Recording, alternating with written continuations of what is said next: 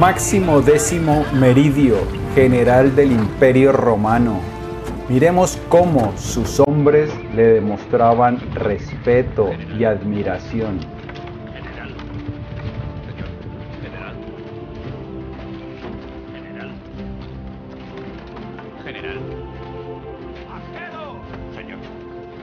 No era miedo, es una autoridad que nace de la admiración y el cariño.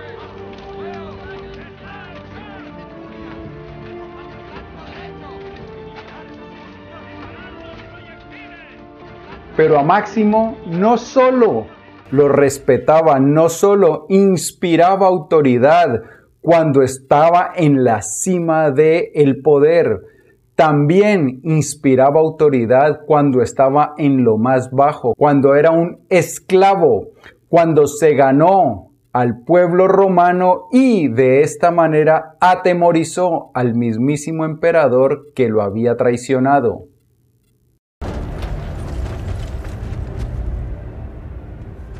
Tirad las armas.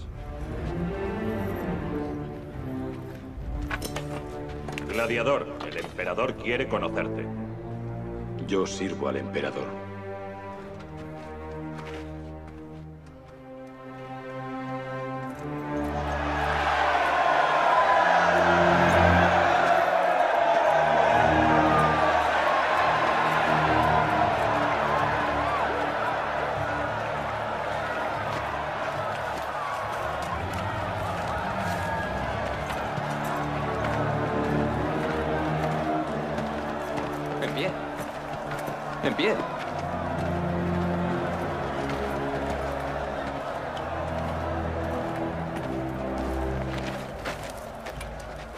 Tienes tu fama bien merecida, hispano. No creo que haya existido un gladiador como tú. Este jovencito insiste en que eres Héctor reencarnado. ¿O era Hércules? ¿Por qué el héroe no se descubre y nos revela su nombre? Tendrás un nombre. Mi nombre es Gladiador. ¿Cómo osas darme la espalda? ¡Esclavo! Te ordeno que te descubras y me digas tu nombre.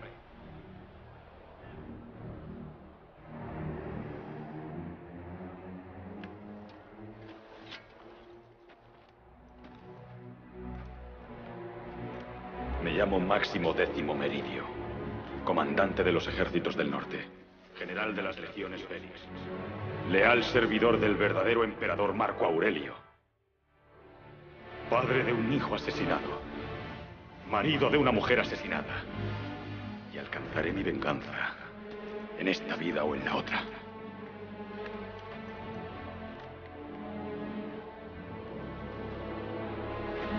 ¡Armas!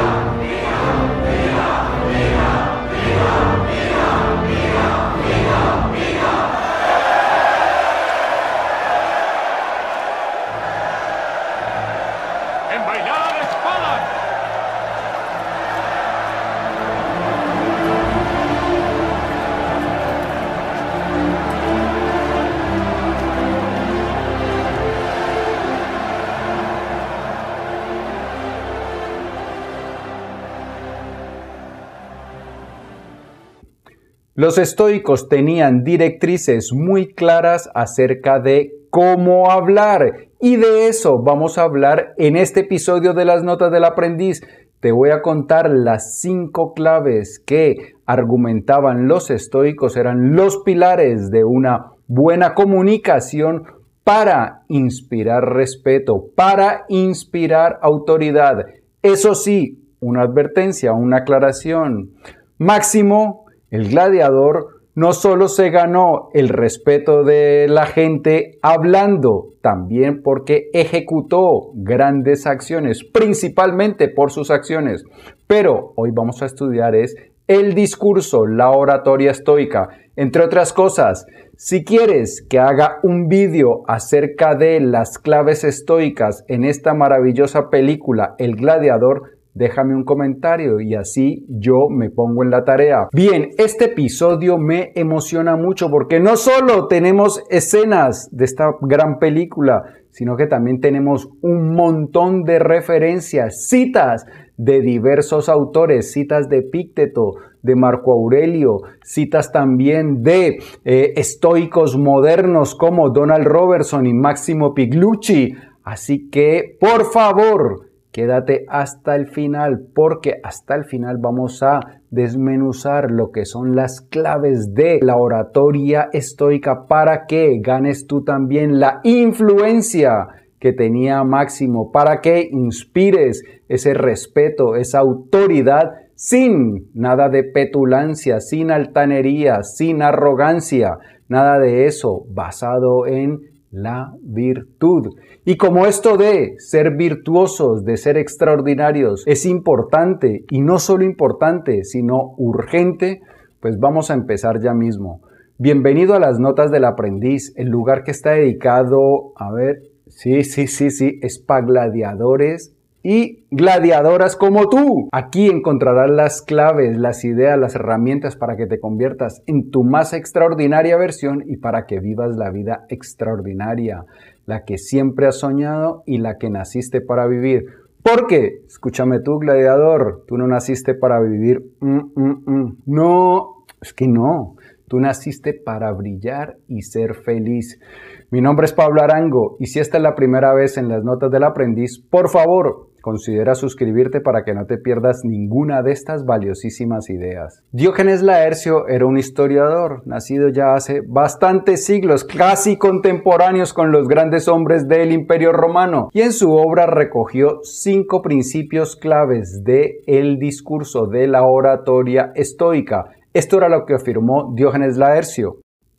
Cinco virtudes de la retórica estoica. Gramática correcta y buen vocabulario claridad de expresión, haciendo que las ideas se entiendan fácilmente, concisión, no emplear más palabras de las necesarias, adecuación del estilo, adaptación al tema y también a la audiencia, distinción o excelencia artística, evitar la vulgaridad, Bien, estos son los principios fundamentales que nos decía Diógenes Laercio acerca de la retórica estoica. ¿Cómo vamos a analizar esto propiamente? Pues vamos a coger primero una frase de Epícteto que da grandes claves acerca de lo que los estoicos consideraban importante a la hora de hablar y vamos a ir utilizando otras citas de otros autores para ir analizando esta, este párrafo de Epícteto.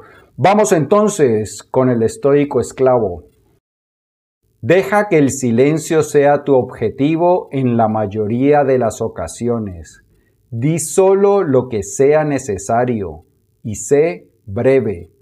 En las raras ocasiones en que te pidan que hables, habla, pero nunca sobre banalidades como los gladiadores, los caballos, los deportes, la comida y la bebida todos ellos temas vulgares y sobre todo nada de chismes sobre otras personas, ni alabándolas, ni culpándolas o comparándolas.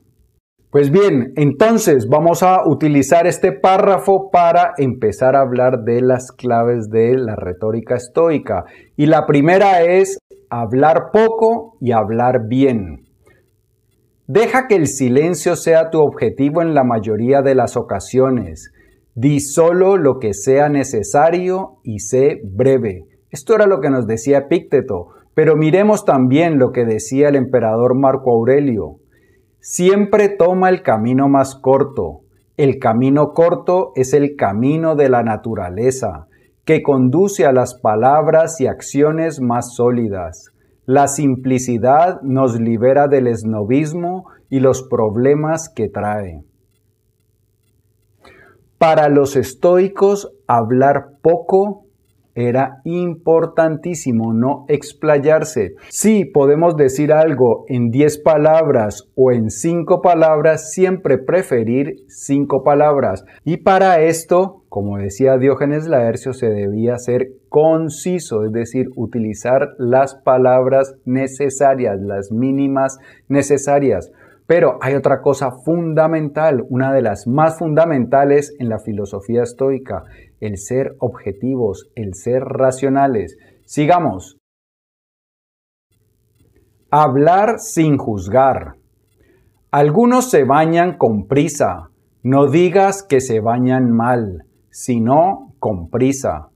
Alguien bebe mucho vino. No digas que bebe mal, sino mucho. Mientras no conozcas sus razones, ¿cómo puedes saber que sus acciones son malas? Esto evitará que percibas una cosa con claridad, pero después expreses algo diferente. Epícteto. Esto de hablar sin juzgar, como lo dije antes, es una de las bases, de las piedras fundamentales de la filosofía estoica. ¿Qué es lo que ocurre? Resulta que nosotros los seres humanos siempre vamos realizando juicios de valor acerca de todo. Es una característica de nuestra mente. Esto me gusta, no me gusta, esto está bien, esto está mal, esto es apropiado, no es apropiado. Siempre vamos haciendo eso. Y esos juicios de valor no son de ninguna manera objetivos, están sesgados sesgados por nuestra experiencia, sesgados por nuestra preferencia. Entonces, cuando nosotros permitimos que nuestra mente haga esos juicios de valor, nos alejamos de algo fundamental para los estoicos, que es la racionalidad. Y esto es algo que me pasó hace poco. Resulta que después del confinamiento, cuando ya empezábamos a salir, a mí me parecía muy extraño que la gente que había estado encerrada en sus casas, me imagino yo, principalmente entreteniéndose con las pantallas, con el móvil, redes sociales y todas esas cosas, cuando podían salir me los encontraba por la calle otra vez clavados de la pantallita en vez de disfrutar de la realidad de la naturaleza, que es una cosa extraordinaria. No hay nada en una pantalla que siquiera se asemeje a los misterios, a la maravilla que es la realidad. Y entonces, cuando yo veía a esas personas con que salían a la calle y continuaban con su eh, pantalla, mirando su pantalla, en mi mente aparecían esos juicios de valor hombre, pero mira esta gente, no sé qué. Pues bien, me pasó una tarde que veo a un señor con algo negro en la mano y estaba haciendo así. Y entonces, claro, en mi mente inmediatamente aparecieron esos juicios. Eh, hombre, en lugar de estar mirando las montañas, el cielo, las nubes, cosas más interesantes ahí pegado de la pantalla. Pero resulta que, mire bien, y el señor lo negro que tenía era una bolsita pues bien, su perro había hecho caca y no estaba manipulando la pantalla, sino que estaba tratando de abrir la bolsita para recoger la caca que había hecho su perro. Eso es lo que ocurre cuando nosotros permitimos que nuestra mente haga juicios de valor. Nos aleja de la realidad objetiva, algo que es de las cosas más antiestoicas. Vamos con la siguiente. Evita la superficialidad. En las raras ocasiones en que te pidan que hables, habla, pero nunca sobre banalidades como los gladiadores, los caballos, los deportes, la comida y la bebida, todos ellos temas vulgares. Y aquí me gustaría traer a Massimo Piglucci, que en su libro como ser un estoico, escribió lo siguiente acerca de esa afirmación de Pícteto. Si la miramos más de cerca, la lista de Pícteto de las cosas sobre las que no hay que hablar resulta reveladora en sí misma y por sí misma. Es posible que en la actualidad no hablemos demasiado sobre los gladiadores, pero hablamos sobre las estrellas del deporte, el cine y la música, y otras celebridades que son famosas solo por ser famosas. ¿Por qué tenemos que apartarnos de estas charlas o al menos caer en ellas lo menos posible? Porque están básicamente vacías. ¿Por qué tenemos que preocuparnos por lo que están haciendo las Kardashian o cualquier otra celebridad del momento? Cuando decimos que el interés en este tipo de temas es el signo distintivo de una mente bastante superficial, por supuesto, suena elitista y por ello disgusta a nuestra sensibilidad moderna, pero solo porque hemos sido condicionados para pensar que el diálogo serio es aburrido y que en cualquier caso requiere más conocimientos y atención de los que la mayoría de nosotros asociamos con una buena conversación.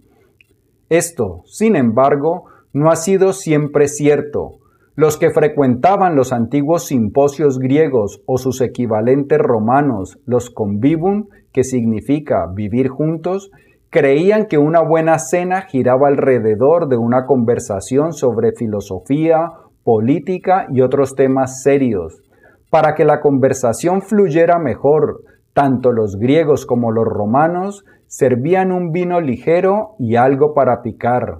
Durante la Ilustración surgieron los salones privados por toda Europa y la gente competía por recibir una invitación para unirse a las conversaciones de salón, con muy pocas noticias de que fueran aburridas.